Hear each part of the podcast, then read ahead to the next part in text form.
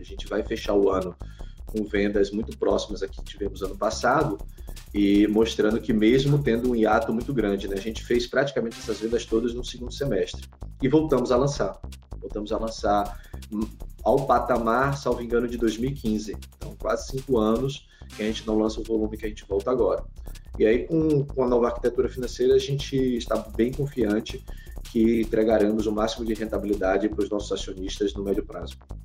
A abertura de capital veio, tirou essa dívida cara, a gente chegou a ter ali um custo médio de dívida de quase 13% ao ano, hoje é de 5% ao ano. A gente tinha uma dívida líquida de quase 1.000% é, é, dívida líquida em relação ao PL, hoje ela é próxima, muito, muito próxima de zero tá? Tende a isso.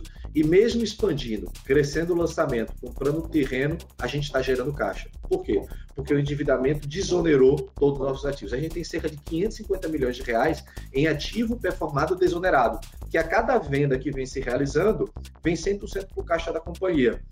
Se você anualizar, né, já que a gente só lançou isso a partir de agosto, se eu transformasse isso em segundo semestre eu repetisse, seria um ano de um bilhão e meio, né? Já que a gente não lançou nada no primeiro trimestre, no primeiro semestre. Não lançou por motivos óbvios. Tinha uma pandemia no meio desse semestre e a gente suspendeu naquele momento o plano de lançamento e focou na geração de caixa da empresa, entendendo que o ideal era fortalecer a nossa, o nosso caixa. E não tem por que a gente não seguir nesse mesmo ritmo no ano que vem. Começa agora o podcast do Conexão CEO, o programa de entrevistas que traz as principais lideranças empresariais do Brasil para falar sobre negócios e nova economia. Um oferecimento Banco Original. Olá, bem-vindo ao Conexão CEO. Ele comanda uma das principais construtoras e incorporadoras do Nordeste. Fundada em 1983, a empresa tem empreendimentos em cinco estados da região e levantou 1,25 bilhão de reais em sua abertura de capital em fevereiro deste ano. Hoje eu converso com Diego Vilar, CEO da Moura do B. Diego, muito obrigado pela sua presença, é um prazer recebê-lo no Conexão CEO. Ô, Moacir, nós que agradecemos o convite, ficamos muito honrados em participar aqui do canal de vocês e esperamos poder ter uma boa conversa na próxima hora e esclarecer tudo que linha de pergunta de vocês e poder passar uma mensagem positiva desse momento bem interessante que a gente vem vivendo aqui no Nordeste.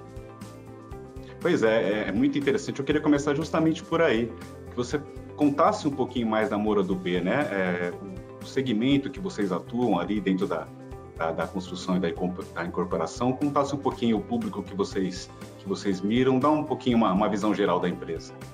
Perfeito, Moacir. Como você disse, a Moura do B foi fundada em 1983 por três irmãos, Aloysio, Gustavo e Marcos, e eles sempre tiveram ao longo dessa, desses quase 37 anos agora é, de história da Moura do B uma preocupação muito grande em oferecer em cada cidade que a Moura do B estivesse um produto diferenciado, seja ele excelente caligrafia arquitetônica, seja ele com uma especificação de materiais diferentes, ou mesmo com atributos comerciais que pudessem é, saciar a necessidade de cada uma das praças. E essa, esse DNA de inovação, é, na preocupação com o desenvolvimento do produto, permeando ao longo dos tempo, do tempo, fez a companhia desenvolver dois modelos de negócios, um que é o condomínio fechado, onde a gente é um prestador de serviço, o outro é incorporação imobiliária. Mas uma coisa ambos têm em comum, né? É o foco no médio, alto e luxo, em termos de padrões, a, a preocupação muito grande com produtos, como eu disse anteriormente, de novo, é, inovadores, diferenciados, e ela sempre se preocupou também em investir no Nordeste, né? A Moura do B não é uma empresa hoje pernambucana, ela foi fundada em Pernambuco, mas ela é uma empresa nordestina. E a gente se orgulha muito de ser a principal incorporadora de médio e alto padrão da região, uma, uma das poucas, né, se não a única, com atuação de fato regional. Né? Eventualmente ali você vê pelo Minha Casa Minha Vida, mas no médio alto padrão, provavelmente a gente deve ser hoje a única incorporadora explorando o Nordeste de Salvador a Fortaleza. Então, essa história que foi construída ao longo desse tempo, ela teve vários momentos, né? O desenvolvimento da marca Bitclays, onde a gente atua no segmento de hotelaria e segunda residência, com short ou long stay, uh, tanto em modelo de condomínio quanto de incorporação. Os empresariais, que carregam majoritariamente a marca ITC, que é International Trade Center. Além disso, também lá em 2008, a gente firmou uma parceria na época com o MRV, criou uma marca chamada Vivex para atuar no segmento de Minha Casa Minha Vida. Hoje, a gente só tem um projeto é, em fase de repasse nesse segmento e destinamos, de fato, o foco para o médio alto padrão. Então, crescendo regional, regionalmente, né, a Moura do B foi amadurecendo, amadurecendo em termos de processos, procedimentos, é, fortaleza de marca em cada região, conhecimento é, de desenvolvimento de produto. Quando a gente entendeu que era o momento, a governança também já tinha evoluído bastante, de é, imaginar um segundo momento da empresa se transformando numa empresa de capital aberto. Então, em julho do ano passado, a gente começou esse projeto internamente e deu tudo certo. Né? Em fevereiro, como você disse, a gente conseguiu uh, efetivar a abertura de capital, teve uma entrada significativa de recursos na empresa, ajudou a gente a fazer uma nova arquitetura financeira para a companhia, exatamente para aproveitar esse novo momento. E a gente vem aproveitando, né? Teve um, um hiato ali daquele momento onde a crise de saúde foi mais aguda e acabou provocando uma crise econômica, mas o, o momento que a gente passa hoje mostrou que houve uma preocupação maior do que a realidade, né? a gente vai fechar o ano com vendas muito próximas a que tivemos ano passado e mostrando que mesmo tendo um hiato muito grande, né, a gente fez praticamente essas vendas todas no segundo semestre e voltamos a lançar. Voltamos a lançar hum, ao patamar, salvo engano, de 2015. Então, quase cinco anos que a gente não lança o volume que a gente volta agora. E aí, com, com a nova arquitetura financeira, a gente está bem confiante que entregaremos o máximo de rentabilidade para os nossos acionistas no médio prazo. A gente tende a falar muito do mercado imobiliário São Paulo, Rio de Janeiro, nessas, nessas praças, né? Conta um pouquinho do, do mercado imobiliário no Nordeste, vocês têm essa presença aí é, é, já, já, ampla na, na, região. Conta um pouquinho das peculiaridades, o que, que tem de diferente nesse mercado aí da região. Ótima pergunta, Moacir. É, só para poder dar um overview para vocês do que é o mercado dessas cinco capitais que a gente atua, tá? É, e sem olhar o último ano ou os últimos dois anos, vamos olhar os últimos dez anos, porque como o ciclo do mercado imobiliário é longo e, e, e no médio e alto padrão, aqui dessa análise também eu excluo Minha Casa Minha Vida, você passa por ciclos de altas e baixas. Né? Essa é a história do mercado de médio e alto padrão. Ele não é tão consistente quando você olha a longo prazo. Então é bom olhar 10 anos, porque você tem uma fotografia que consegue materializar bem a realidade. É, a soma dessas cinco cidades, ela tem exatamente metade do tamanho da cidade de São Paulo. São Paulo é um mercado que no estabiliza, só a cidade, tá? Você vê o quão dinâmica, vibrante e impulsionadora é só a capital do estado de São Paulo. Ela tem um tamanho no estabilizado de 10 bilhões de comercialização de apartamento, médio alto padrão, é, por ano. Isso é, é o que você soma das cinco cidades. São Paulo é exatamente o dobro né, ela tem 20 bilhões. Então, eu preciso de cinco cidades no Nordeste para ter metade da, do que é só a capital de São Paulo. É, normalmente, isso seria é, desafiador, mas no mercado onde você hoje tem em São Paulo muitas incorporadoras, são 23 incorporadoras no Brasil de capital aberto, né? É, eu diria que mais de 90% disso é em São Paulo. Tirando a gente, as duas de Minas e agora uma do Sul, todas as outras eu acho que tem uma do Centro-Oeste também, se limitam ali a, a, a disputar o mesmo mercado, é, Cirela, é, Exetec, Trisul, todas essas. Aqui a gente está muito só. E no mercado que passou ali de 2006 a 2014, muito explorado, muito demandado e com muitos lançamentos, no mercado que consome 10 bilhões, chegou-se a se lançar 15 bilhões por ano. Isso causou um desequilíbrio, a gente passou a ter muita oferta para a mesma demanda, só que a demanda diminuiu ali a partir de 2014, quando houve uma elevação da taxa de juros, né? Não sei se todos lembram, mas a gente chegou a ter uma Selic a 14,25 ao ano.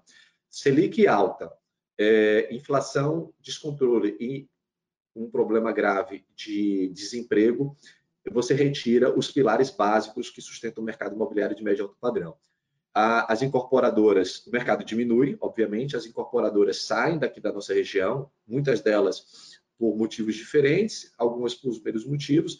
É, nós tínhamos uma forte presença aqui de Cirela, você tinha Gafisa, PDG, Rossi, é, elas não atuam mais no Nordeste, além das incorporadoras que eram os braços imobiliários das empreiteiras, né, como Odebrecht, OAS, Queiroz Galvão.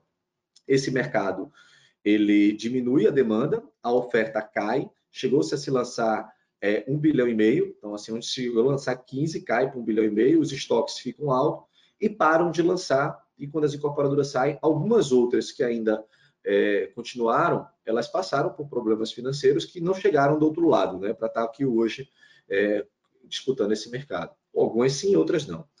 E o mercado ficou com baixíssimo lançamento. Hoje, o que acontece é exatamente o contrário.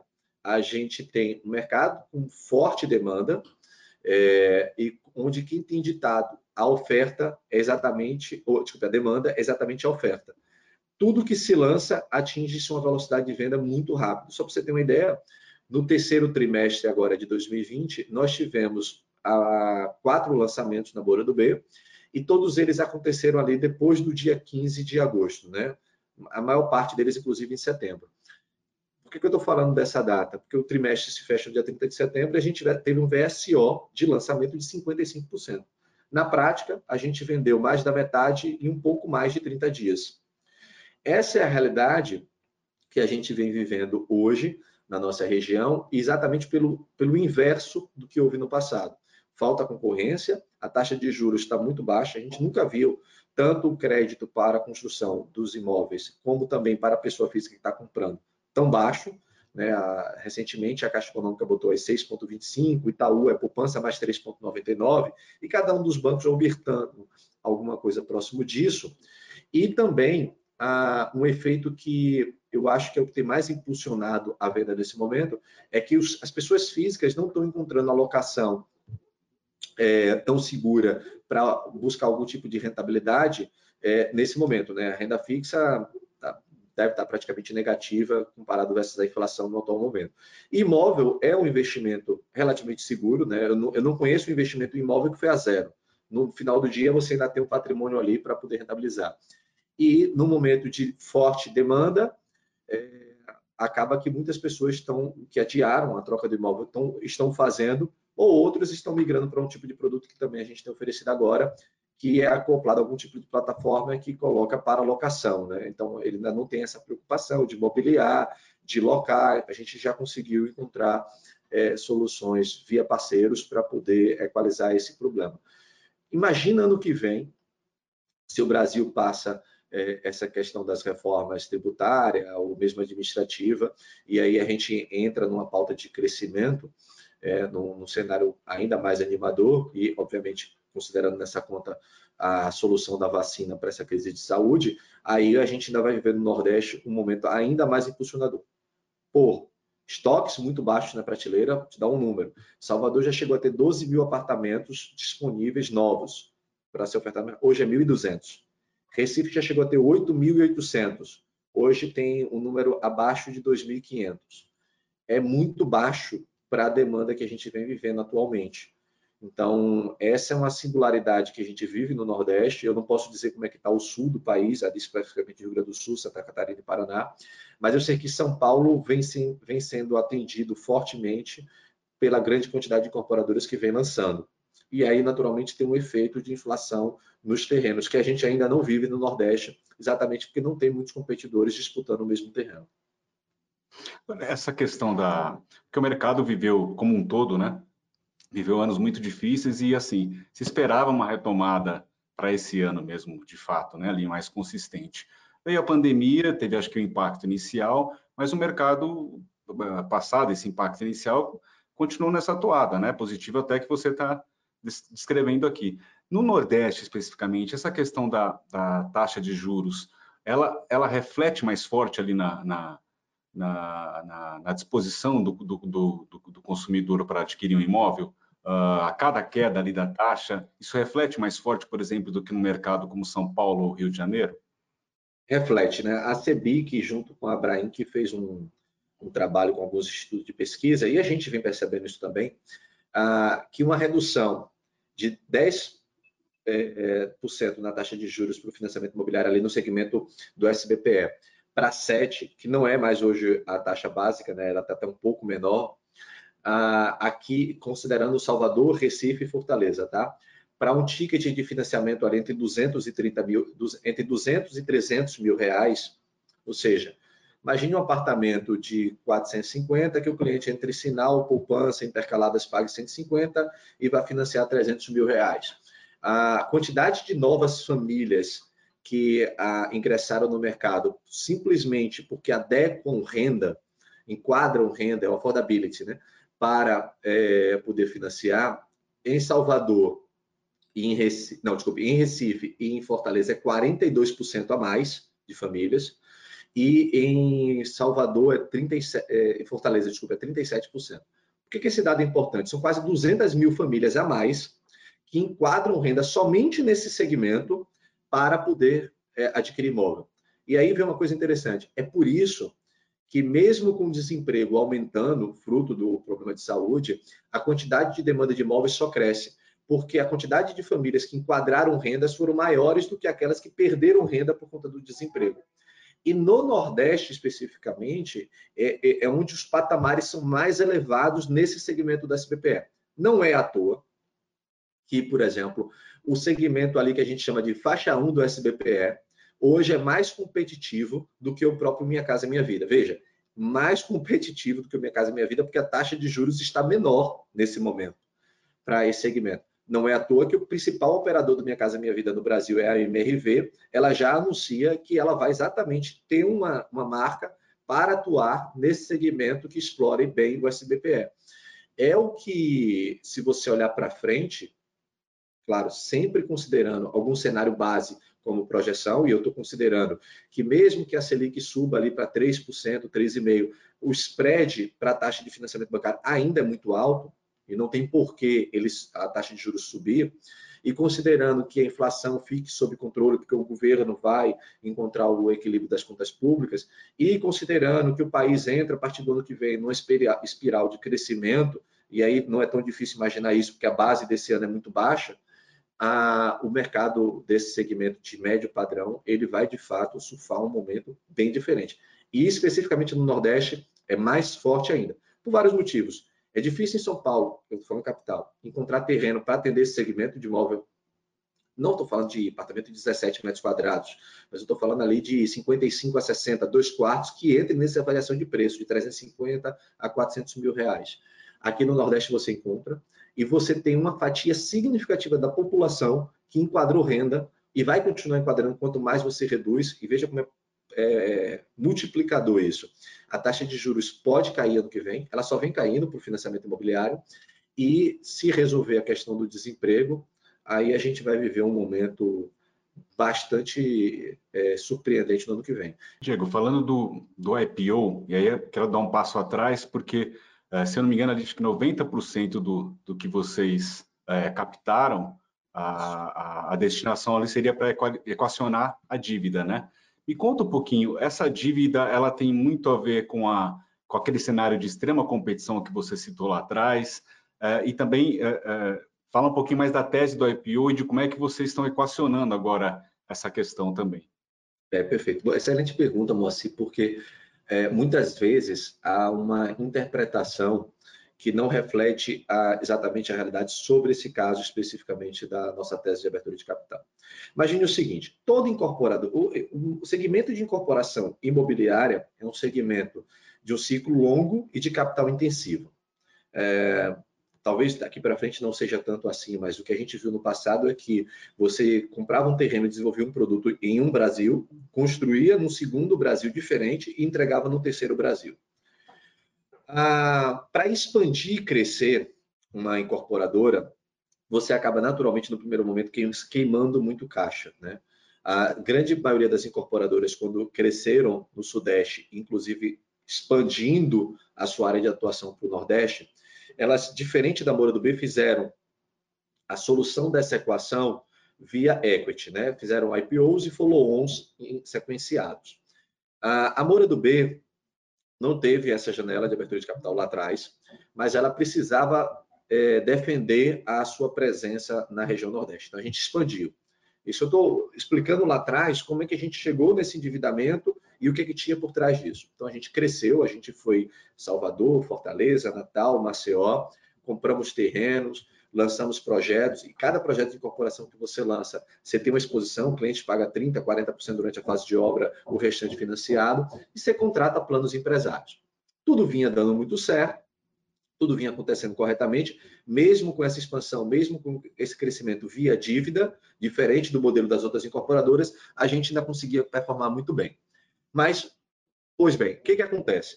Você entra no Brasil de forte crise. Não, primeiro a gente teve um Brasil de estouro de obras, onde a gente simultaneamente virou um grande canteiro de obras, tanto de produtos imobiliários, produtos logísticos, é, infraestrutura, né, além da Copa do Mundo e das Olimpíadas, que teve muito investimento em estádio de futebol e produtos hoteleiros. Ah, houve a escassez da mão de obra, houve um primeiro reconhecimento de prejuízo de resultado esperado versus o que aconteceu. Não foi ainda negativo, mas achatou a margem. Você continua no segundo ciclo e o que, que acontece? Brasil entra em crise, vem desemprego, a inflação perde-se o controle porque o governo mantém a política expansionista, taxa de juros eleva assustadoramente. Naturalmente, todas as obras que estavam financiadas, houve um repique de juros e um distrato em massa. Aqui no Nordeste, especificamente, a gente foi um pouco mais afetado porque todas as incorporadoras que estão em São Paulo é, e que estavam aqui na época, a estratégia de saída da praça foi o mais rápido possível, com o prejuízo mais rápido possível, porque o prejuízo estava posto. Então, muitas delas queimaram o preço. Então, tem um caso bem emblemático de um projeto nosso em Natal, que a gente estava quase todo vendido, ele praticamente foi todo destratado, porque muito próximo a incorporadora queimou o preço e o produto era igual ali você eleva a taxa de juros e alonga o ciclo. Né? Porque o distrato, o produto volta a ter que ser revendido, volta a ter que seguir a sua curva de comercialização, recomposição da carteira, além de devolver o dinheiro de quem está distratando, porque não existia até dezembro de 2018 uma regulamentação para isso, até que veio a lei, foi sancionada pelo presidente Temer. E aí o que, que acontece? A taxa de juros mais alta, no ciclo muito mais longo, despesa financeira corroendo todo o resultado do incorporador num ciclo maior. Esse era o cenário da Moura do B até 2018. A gente carregava 200 milhões de despesa financeira. Em 2018, o mercado volta. A gente começa a rampar positivamente lançamento, vendas, idem. Em 2019, a gente percebe que há uma janela para a gente desonerar os nossos ativos. A gente simplesmente explicou ao mercado, obviamente não foi tão simples assim, mas conceitualmente é tão simples quanto isso, nós tínhamos uma história de muito projeto feito, a gente não ia crescer mais do que o que a gente já tinha crescido, o patamar que a gente projeta a companhia é exatamente o patamar pré-crise da empresa, a gente não ia expandir para mais prazo, a gente tinha terreno, que a gente precisava tirar essa dívida, que no dia seguinte, as margens dos projetos proporcionava a geração de caixa e um resultado positivo. Pois bem, a abertura de capital veio, tirou essa dívida cara, a gente chegou a ter ali um custo médio de dívida de quase 13% ao ano, hoje é de 5% ao ano. A gente tinha uma dívida líquida de quase 1.000% é, é, dívida líquida em relação ao PL, hoje ela é próxima, muito, muito próxima de zero, tá? tende a isso. E mesmo expandindo, crescendo o lançamento, comprando terreno, a gente está gerando caixa. Por quê? Porque o endividamento desonerou todos os nossos ativos. A gente tem cerca de 550 milhões de reais em ativo performado desonerado, que a cada venda que vem se realizando, vem 100% para o caixa da companhia. Isso é maior do que aquilo que a gente tem gasto como investimento em novos negócios, mesmo nessa fase de crescimento. Então, o mercado olhou para a empresa é, da seguinte forma: ora, eles têm presença e dominância na região, eles têm uma marca forte, eles têm uma capacidade operacional comprovada. O que precisa só é tirar esse custo da dívida de dentro da companhia que eles voltam a performar. Então, Terceiro TRI, a gente vem com 65, já veio, já foi publicado, arquivado, 65 milhões de geração de caixa. A gente vem com margem bruta boa, margem operacional e margem líquida, gerando lucro líquido dentro da companhia, no momento que não é normal, né? Crescer, cresce vendas, vende 325 milhões de venda bruta, expande e gera caixa. É exatamente por conta dessa equação que foi construída. O mercado como um todo, né? Se você pegar qualquer setor, e aí também até nessa segunda onda da, tá, de, de, construtoras incorporadoras indo para B3, mas vocês estão tendo um desempenho ainda, a, a, se não me engano, acho que está entre os mais abaixo aí, né, de, de queda, de acumulado no ano. A que você atribui isso? A, a, a uma falta, talvez uma, uma distorção na leitura do mercado, ou até um desconhecimento uh, desse contexto do mercado imobiliário no Nordeste, a que, que você atribui a essa, essa, essa queda ainda acumulada? Essa queda, desde... né? É. Boa pergunta, Moacir. Ah, nunca é um motivo só, tá? É, minha visão, eu não sou especialista em mercado de capitais, né? Eu conheço de real estate. Ah, quando a gente fez a montagem do nosso book ali na, na, oferta, a gente teve uma preocupação muito grande de fazer um equilíbrio entre é, acionistas Brasil, acionistas gringos e uma composição entre é, com, com uma presença maior de fundos de longo prazo e a gente também teve uma preocupação de colocar o varejo com um stake importante da, do deal. Quando logo depois vem a oferta, o gringo sai do Brasil como um todo, e aí ele saiu muito forte da nossa oferta. É, aí é os, vamos é, sair de emerging market e vamos buscar é, confiança em mercados internacionais que não o Brasil. Isso foi o que aconteceu naturalmente, a gente sofreu nesse ponto.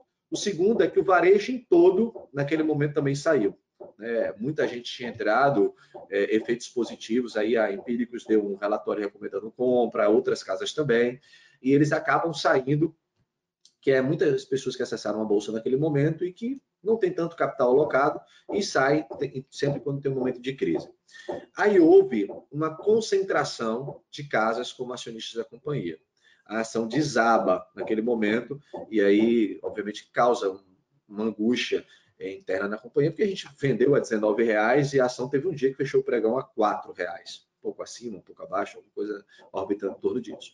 A, a gente vem, continua com a nossa estratégia de performar, a gente foi um pouco mais afetado no segundo tri, porque diferente de São Paulo, a gente teve 60 e poucos dias de canteiros 100% fechado, então quem entende da dinâmica de corporação, você não poca a obra, né? ela não evolui fisicamente, e no modelo de condomínio também não evolui para eu receber minha taxa de administração, a receita cai bastante.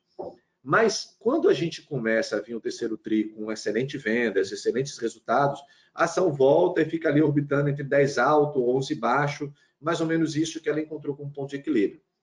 Não é a nossa realidade, é, na minha visão. Né? Eu acho que a gente não vale tão pouco quanto isso. Eu acho que a gente tem um, um valor intrínseco muito maior. O Itaú soltou um relatório ontem recomendando compra até 18 reais é, da, do valor da ação. É, a gente tem feito esse trabalho é, de ter mais visibilidade, mais casas olhando para a empresa. A questão da liquidez, ela afeta muito, porque a gente, queira ou não queira, uma empresa que não tem nenhuma presença em outra região que é o Nordeste, é, existe uma preocupação do mercado com o tamanho é, do, da região Nordeste, quanto que ele é afetado no momento de crise, e aí a gente entende que a cada trimestre, vindo com bons resultados, que é a minha preocupação no dia a dia, né? Hoje, óbvio que eu me preocupo com o valor da ação, mas eu estou muito mais preocupado que a empresa performe positivamente, porque isso vai ser consequência dessa performance. Então, conforme o mercado for conhecendo a empresa, for conhecendo os resultados dela, eu não tenho dúvida que essa ação vai acabar buscando ali o alvo dos nossos é, é, analistas que cobrem a empresa. Até lá, é, a gente vai ficar fazendo o nosso trabalho específico de entregar o resultado. Eu, então, resumindo a sua pergunta, eu acho que é por desconhecimento regional, desconhecimento do papel da companhia na, na região, para poder acabar refletindo naturalmente na, na, ação da empresa. Outra questão que também estava é, embutida ali no IPO era a aquisição de terrenos, né? E vocês, uh, se eu não me engano, no, no, no, terceiro trimestre agora foram dois terrenos que vocês adquiriram, acho que uh, Bahia e agora no se Pernambuco e, e, e, Ceará, né? Uh, não, não, me recordo agora.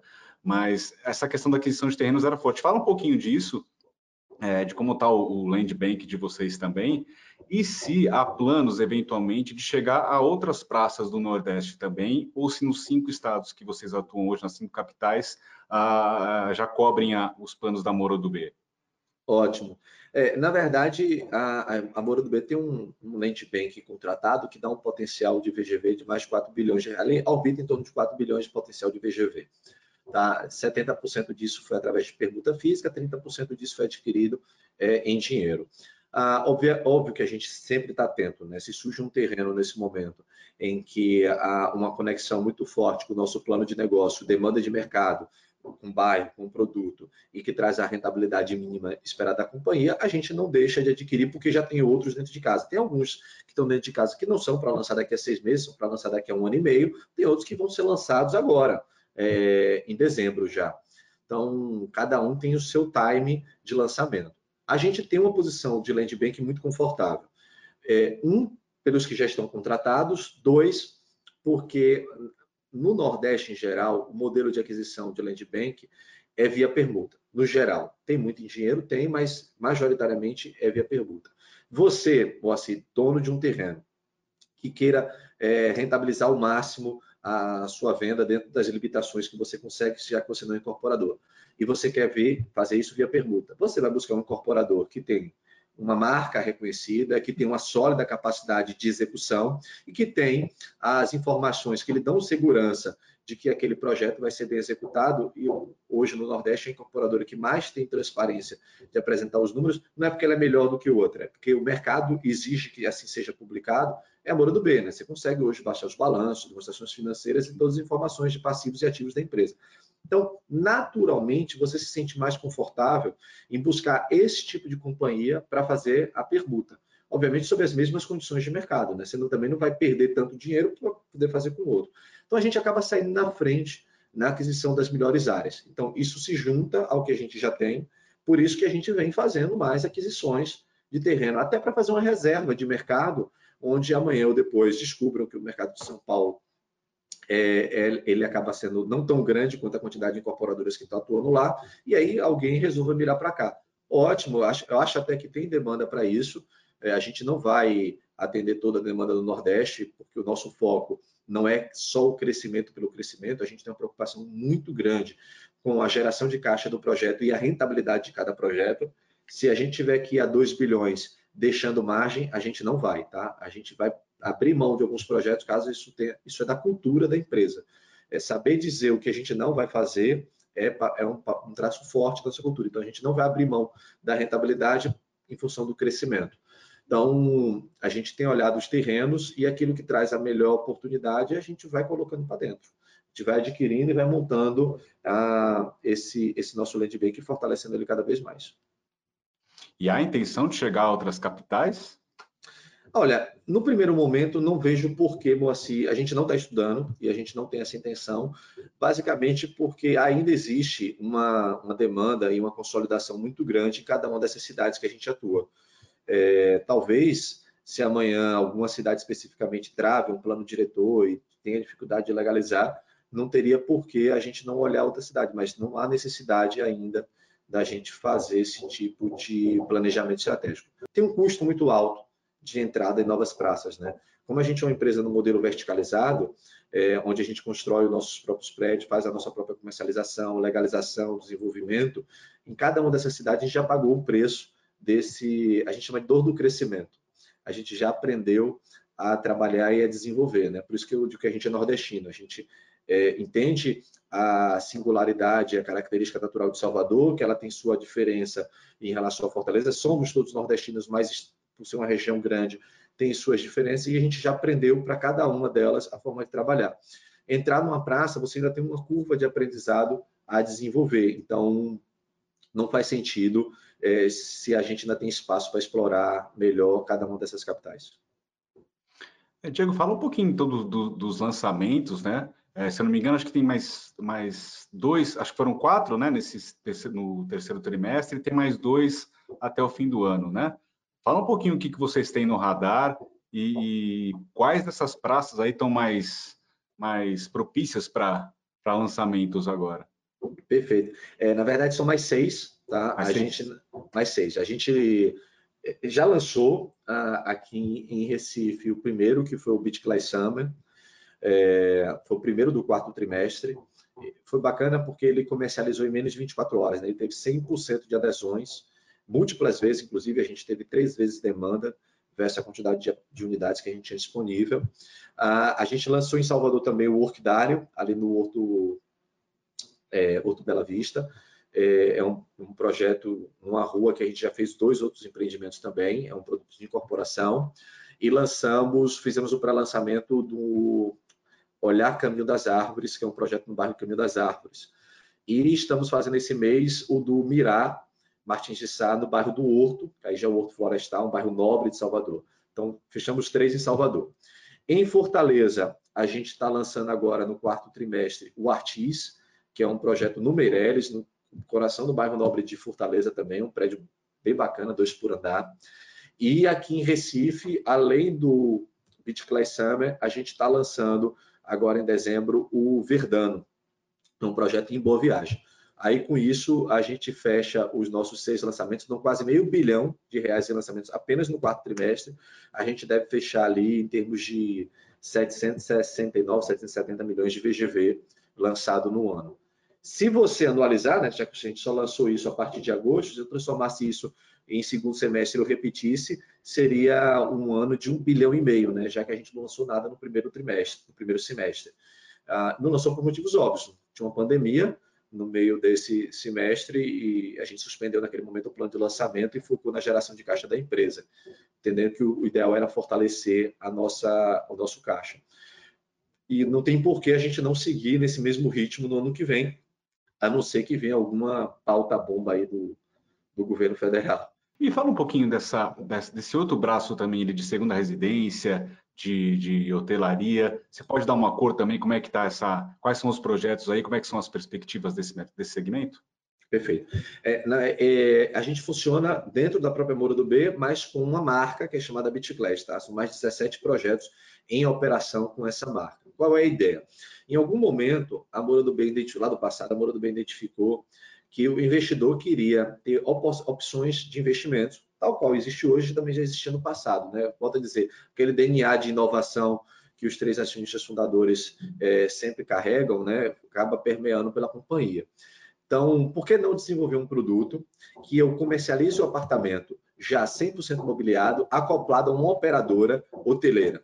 E assim nasceu o BitClass Suites, aqui em Recife, que era, ele é a, a, operado pela Atlântica. Né? Ele tem lá uma, uma, bandeira de hotelaria. Então, cada um, né, Moacir comprou um apartamento, já lençol esticado na cama, 100% mobiliado, e a Atlântica opera, e você vai receber lá todo mês o rateio da, da operação. Isso aí foi evoluindo para outros projetos. Depois a gente entendeu que não precisava ser só hotelaria, podia ser um, um, um long stay. Né? Então a gente criou, por exemplo, o Beach Residence aqui em Recife, e esse produto era também operado por algum tipo de administradora, mas com foco em mais tempo. Mesmo conceito, da mesma forma. E aí isso foi expandindo, né? Em Fortaleza veio o BitClass é, Fortaleza, é, em Salvador agora o BitClass Salvador. E aí a gente entendeu também por que não fazer uma segunda residência. Aí começamos no litoral sul aqui de Pernambuco, ali próximo a Porto de Galinhas, Muro Alto, com o BitClass Muro Alto, depois o BitClass Ecolife e agora o BitClass Summer. E aí, o, esses produtos, quando começaram a surgir as, as plataformas tipo Airbnb, é, aluguel de temporada, enfim, qualquer uma dessas, se conectou perfeitamente, porque você tem um empreendimento que tem um, dois, três quartos, às vezes até bangalôs, que pode ser ou não pode ser mobiliado, vai depender da, da, do tipo de produto, onde você pode ter ou não ter uma operadora e você pode, no final do dia, usar ou explorá-lo é, turisticamente. Então, ele é um produto que acaba atendendo a todos os gostos. E por ter uma infraestrutura de restaurante, de academia, piscina, ele tem um conceito de resort urbano, ele acaba também sendo híbrido em momentos de operação. Olha, agora eu quero que ele se transforme no hotel, agora eu quero que ele seja um long stay, agora eu quero que ele seja híbrido entre uma coisa e outra. Ele se conecta perfeitamente. Então, é um produto que vem saindo muito bem hoje e considerando aquelas opções de investimentos, né? Você quer algo que você tenha segurança de que o seu ativo não vai a zero, ele sofre a variação do preço de imóvel, mas que ele tem uma boa liquidez, né? Em todos os momentos que a gente passa, imóvel sempre tem ao seu preço uma liquidez, uma liquidez de mercado. E mais, né? Hoje aferindo renda. Então, esse último que a gente comercializou, ele até consegue ter uma expectativa de rentabilidade líquida de mais de 1% ao mês. E quais são os próximos passos nessa, nesse segmento? Ah, vamos seguir lançando, né? A gente está agora com mais um estudo para Fortaleza de um produto em linha BitClays, aqui em Recife também a gente vendo que vem com outro produto no litoral sul, talvez um ou dois, e mais outro aqui em Recife. A gente continua é, com essa nossa bandeira sempre compondo o nosso plano de negócio. A gente tem ali uma marca muito forte no médio e alto, que é a Bora do B. ela vai focar e vai lançar bastante produto de médio padrão no ano que vem. A gente tem a marca BitClass, ela é mais nichada, ela é para um tipo de produto que não dá para ser em toda a localização, tem que ter uma locação com vocação é, turística, naturalmente, claro. E a gente tem a marca ITC para empresariais.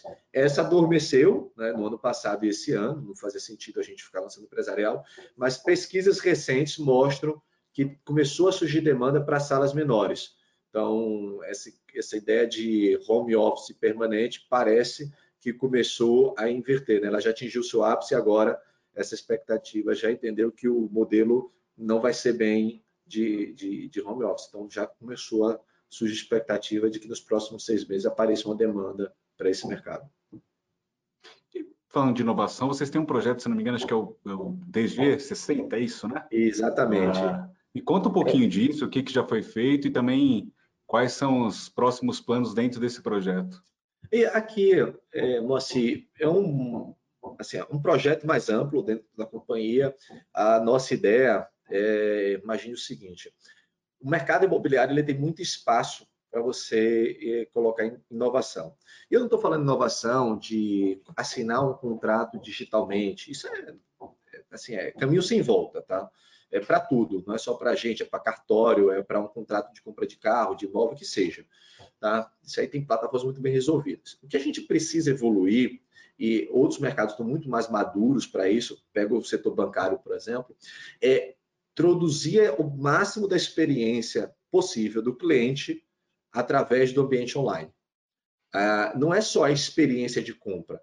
O, o, a régua de relacionamento do cliente com a incorporadora, independente do segmento dela, vai, obviamente, cada vez mais longo no alto padrão do que o Minha Casa Minha Vida, ele é muito extenso. Você imagine que você compra um imóvel hoje em São Paulo, na planta. Para o dia que você vai receber, vai lá, 24 a 36 meses o apartamento. Só nesse momento você já teve experiência de compra, e aí teve um período anterior de pesquisa. É, as pesquisas mostram que a decisão de compra nasce ah, em até 18 meses antes do dia que ela é efetivada. Até ali você fica pesquisando, pesquisando, pesquisando, pesquisando. E hoje a maioria das pessoas pesquisam onde? Na internet. E aí você pode coletar o máximo de informação nesse momento, depois você compra. E quanto mais você tiver informações, mais qualificado você é enquanto comprador, mais informação você se sentiu saciado para comprar aquele produto. Depois de comprar, aí você ainda tem o evento do boleto mensal, intercalada. Em algum momento você pode pedir para repactuar um fluxo, antecipar ou é, renegociar uma parcela. Depois entra uma fase onde você vai ter as visitas ao seu apartamento, você vai conhecer como está a evolução de obra, a gente tenta estar mais próximo. Depois vem a fase de entrega, é vistoria, ajuste, financiamento, migração para um contrato com o banco, envolve muita documentação e é um processo mais burocrático. E depois, quando você entra, você ainda tem várias necessidades. Necessidade de alguma assistência técnica que aconteça, necessidade de móveis, necessidade de eletricista, para o que for. E isso dura por um bom tempo. Se eu consigo pegar toda essa régua de contato e consigo lhe atender ao máximo ela no ambiente virtual. Então, a gente entende que no tipo de segmento da gente, a gente tem hoje possibilidade de lhe atender isso em 60% dessa experiência. Não dá para poder fazer uma entrega de apartamento virtual. Não dá para resolver o problema do seu apartamento virtualmente, mas dá para abrir o chamado virtualmente e dá para acompanhar a tratativa que você teve e carregar toda essa história. Então, quanto mais eu puder melhorar essa régua de experiência, o máximo a gente acredita que a gente vai trazer para o cliente uma satisfação. E mais, se eu conseguir acoplar soluções que existem de mercado, que não diretamente é feita por, pela gente, mas a gente cria um intermédio para atender a sua necessidade mais ainda. Por exemplo, é, todo prédio hoje que mora tem um grupo de WhatsApp. E é normal lá nesse grupo de WhatsApp perguntar quem conhece um encanador, quem conhece um eletricista, quem conhece quem instala um ar-condicionado. Se dentro dessa própria régua de atendimento do cliente, lá dentro, eu já tivesse cardápio para lhe oferecer. A gente não precisa ganhar por isso, não vai ganhar por isso. O que a gente quer é ter o máximo de satisfação do nosso cliente com isso. Então, gente, quem mais conhece eletricista, encanador, carpinteiro, instalador de ar-condicionado do que a gente mesmo que contrata todo dia, toda hora para fazer isso? E se a gente não desenvolve um terceiro, um parceiro para poder lhe atender com isso? Então, esse é um projeto que não é de curto prazo, é um projeto de longo prazo, de melhoria contínua no processo de atendimento do cliente, onde eu boto foco 100% em trazer a melhor experiência no, na procura, compra, relacionamento e uso de um produto Moura do B. Esse é o projeto Digital 60, é um projeto que não é digitalizar a venda apenas, é muito mais do que isso, é trazer uma experiência contínua, onde em todo esse ecossistema a gente consiga colocar a Moura do B é, como veículo para atender o seu apartamento. Então, isso. é dessa forma que a gente pretende se diferenciar com relação ao mercado. Você citou esse exemplo aí dos, do, dos encanadores, né, dos eletricistas. Isso inclui, então, serviços no pós ali também. É, isso, por Exatamente. exemplo, seria uma espécie de um, de um marketplace ali que vocês colocariam à disposição dos, dos, dos condomínios? Dos nossos aí? clientes, dos nossos clientes, exatamente. Uhum. É, a gente poderia, é, é, infinita a possibilidade, a, pelo menos no primeiro momento eu vejo, da quantidade de opções que a gente pode colocar e a quantidade de gente que já faz de maneira tímida partes desses serviços que a gente pode conectar a uma grande plataforma que é a nossa loja virtual. Isso já tem, então, uma, uh, projetos já, concretos já, ali à disposição do. Já a partir de janeiro, essa loja virtual, com parte disso, começa a entrar no ar.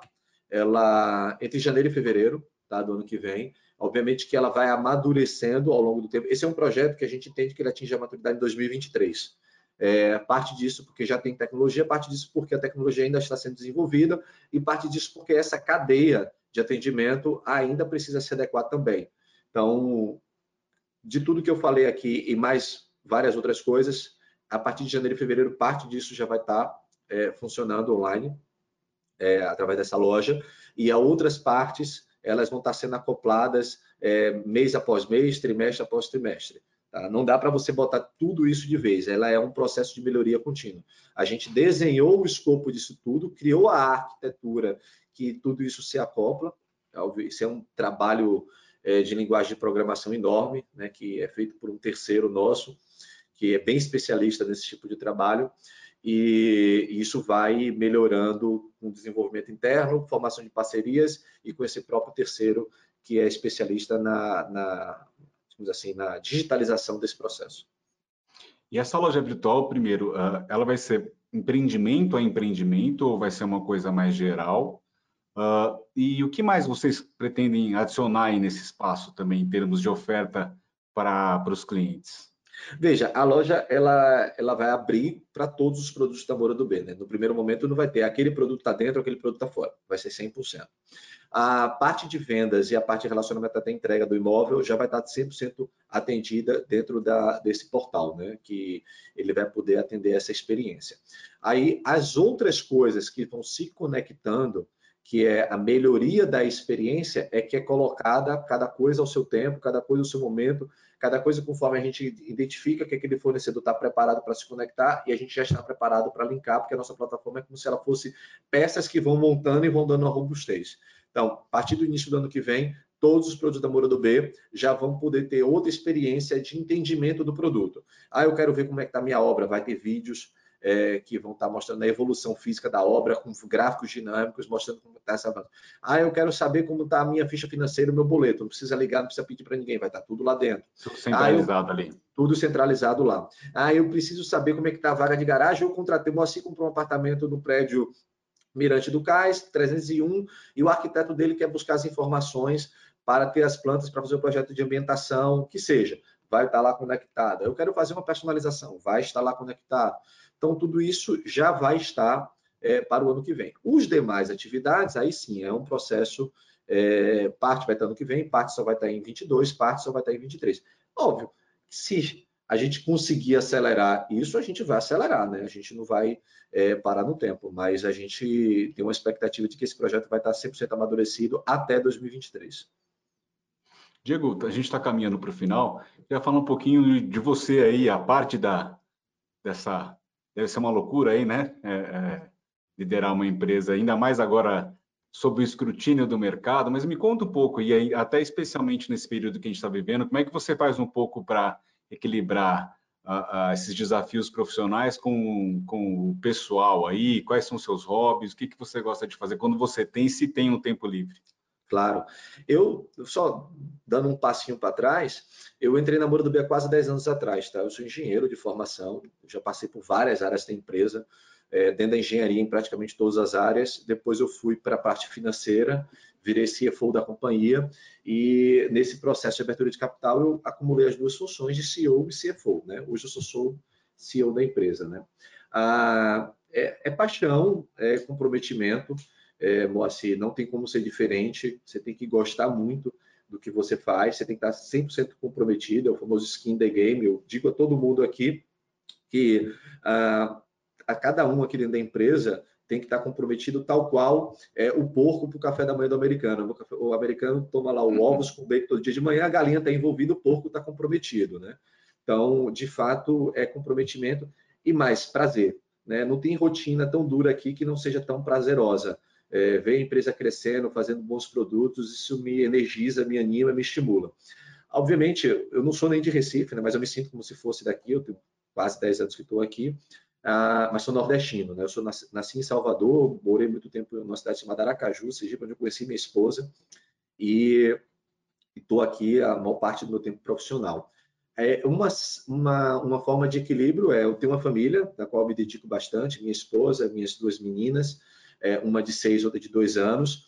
É, quando eu não estou namorando B, eu estou com elas, né, dedicado à educação, ao lazer delas, e ao mesmo tempo eu procuro buscar, digamos, uma forma de saúde física e mental também, e é mental mesmo, através da atividade física, né? Eu acordo todos os dias por volta das quatro e meia da manhã e gosto de correr ou fazer musculação. Então esses são os dois hobbies que eu é, quatro e meia. Quatro e meia. Eu já fiz algumas maratonas aqui no Brasil e fora ah. do Brasil gosto bastante. Gostaria até de estar praticando mais do que eu estou praticando no momento, mas eu procuro manter essa disciplina como forma de vigor físico e vigor mental mesmo, né? Esvazio a cabeça, é um horário que eu não incomodo ninguém, né? Saio para correr ali 5 horas da manhã, já estou correndo, não tem. Ou fazendo outra atividade física, né? Porque eu não corro todo dia. É... Quantos quilômetros em média ali por dia? Ah, hoje mesmo eu fiz 12 quilômetros, né? Mas tem sábados que podem chegar a 30 quilômetros, depende do ciclo de, de, de, prova que vai ter. Mas é, é, é, é, a forma onde eu me encontro com meus próprios pensamentos, é aquela hora em que ninguém me incomoda e não tem jeito. Quem corre sabe, se você quer correr uma longa distância, você não pode ficar só focado na corrida, né? Você tem que, durante a corrida, construir dentro de sua cabeça alguma linha de pensamento para você não desistir, não parar. E eu é essa hora que eu organizo minhas ideias, essa hora, essa hora que vem os melhores pensamentos e, e aí isso me energiza ao longo do dia. Então, e dá para dá para fazer uma analogia aí dessa dessas corridas, dessas uh, uh, desses quilômetros que você percorre um pouco com a vida profissional? Com a, e, e com o próprio contexto que a Moura do B está vivendo ah. agora, você consegue fazer uma analogia? Dá, eu digo para todo mundo, né? Assim, a, a, prova bem feita, né? A corrida bem, bem corrida, desculpa aqui a, eufemismo, ela, ela acontece na hora que você entende que é uma etapa bem feita por vez. Tá? Então, assim, qualquer pessoa pode correr, qualquer pessoa pode fazer é, uma empresa dar certo, basta ela ter disciplina e entendimento que se ela fizer cada quilômetro bem feito por vez, quando você mesmo olha, você olha para trás, você já fez até uma ultramaratona. E aí você começa a transformar o impossível em possível, porque na verdade ele nunca foi impossível, só foi a diferença só foi uma questão de fazer. E a corrida é muito isso. Ah, todos podem fazer uma maratona, todos podem fazer uma maratona que é a meca das maratonas sub 3, né, que até a grande maioria se qualifica para fazer a maratona de Boston, mas basta querer ter disciplina e entender que isso não é algo que acontece do dia para a noite, tem uma história a ser construída, uma história que é feita com muita disciplina e muito equilíbrio. E a corrida também tem isso, tá? A, a corrida é um equilíbrio de treinamento físico, treinamento muscular, alimentação e família. Né? Se você não tiver o apoio, por exemplo, a, a minha esposa e minhas filhas me apoiam muito nisso, né? Então, assim, vão para corrida, viajam, gostam. Então, tem, tem esse movimento. Na, na, vida profissional, a mesma coisa. Cada coisa acontece ao seu tempo, você do dia para a noite não vira um maratonista, você faz uma maratona muito bem feita quando você construiu um ciclo, é chamada base, uma base muito bem construída, e quando você sabe fazer os equilíbrios corretos. E entre equilíbrio, o que eu deixo como mensagem é que tudo é muito bem equilibrado quando você sabe claramente aquilo que você tem que abrir mão. Tá? Assim acontece na corrida, você abre mão de muita coisa. Na vida profissional ou então no sucesso da companhia, quando ela sabe muito claro o que ela quer, como ela quer fazer, e ela abre mão de ficar toda hora se desviando para outros focos, a estratégia dela no médio e longo prazo dá muito certo. Tá? Muito obrigado mesmo pela sua presença e pelo, pelo papo, viu? Moacir, eu que agradeço. É, a gente tem muito orgulho de contar a história dessa empresa que é nordestina, tá? é a primeira incorporadora de médio e alto padrão de capital aberto aqui no Nordeste e espero que isso seja só a, o pontapé inicial de várias outras poderem é, seguirem a mesma trajetória, porque o que a gente mais quer é que essa região, que é muito bela, que é muito rica, tenha uma dinâmica econômica muito melhor do que a que a gente tem hoje. Se a gente puder contribuir, nem que seja com um pedacinho disso, a gente se sente bastante orgulhoso da empresa ter buscado esse posicionamento. Obrigado, um abraço e até o próximo programa. Esse foi o Conexão CEO. Assine o nosso podcast, se inscreva no nosso canal no YouTube, Nelfeed Brasil, e na nossa newsletter no site www.nelfeed.com.br para receber notícias em seu e-mail. O Conexão CEO tem o um oferecimento de Banco Original.